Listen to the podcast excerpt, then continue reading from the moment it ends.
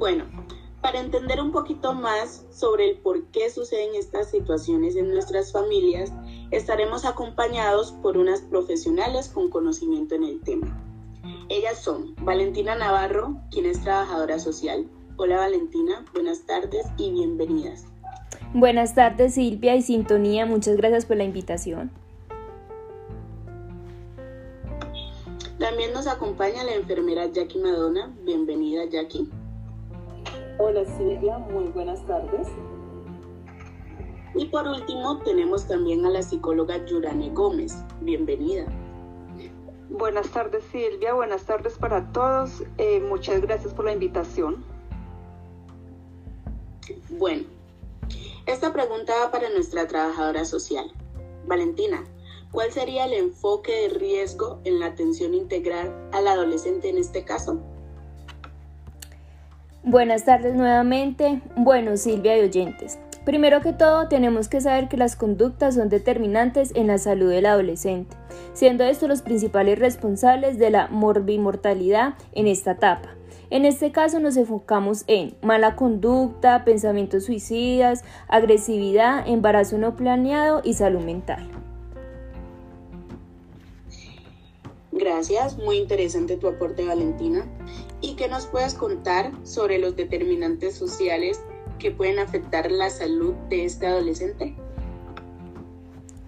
Bueno, Silvia, hay muchos determinantes que pueden afectar la salud de un adolescente, como lo son el incumplimiento de normas, violencia intrafamiliar, ausencia de respeto y disciplina, disfunción familiar, pensamientos suicidas, como lo podemos ver en este caso en muy corta edad, y también mala conducta, ludopatía. Ludopatía para los oyentes que nos están escuchando es un trastorno psicológico que afecta los diversos aspectos de la vida personal, familiar, laboral, social y económica, que en este caso lo, lo presentaba el padre.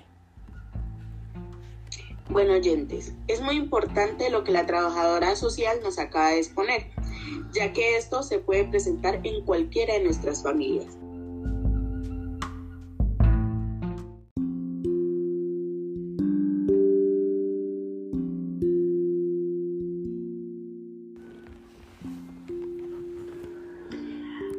Quiero darle paso a nuestra enfermera Jackie Madonna, quien nos va a contar sobre el posible diagnóstico y las intervenciones que le pueden ayudar a esta adolescente.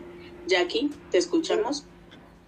Bueno, como profesional de la salud, el posible diagnóstico de enfermería que le daría a esta familia sería procesos familiares disfuncionales debido a las difíciles situaciones por las cuales está atravesando, como lo es el abuso verbal de los padres, alteración de los roles familiares y la alteración en la dinámica familiar, lo cual puede estar relacionado con la personalidad activa y los factores biológicos.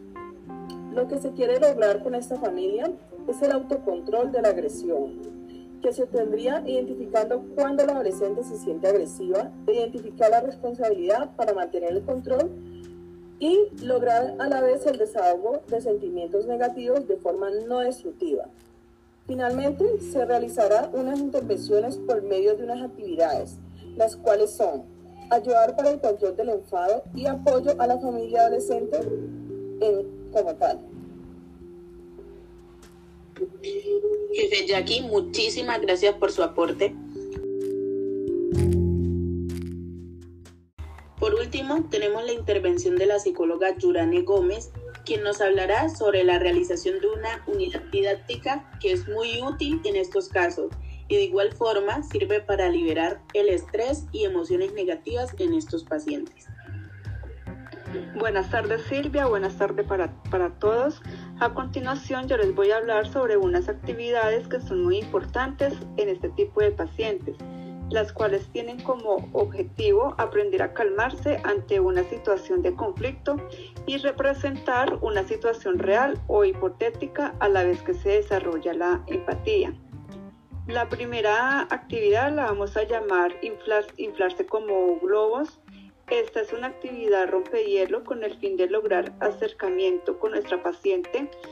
Para realizar esta actividad, primero se tomará respiraciones profundas estando de pie y con los ojos cerrados. A medida que se vaya llenando los pulmones de aire, se irán levantando los brazos.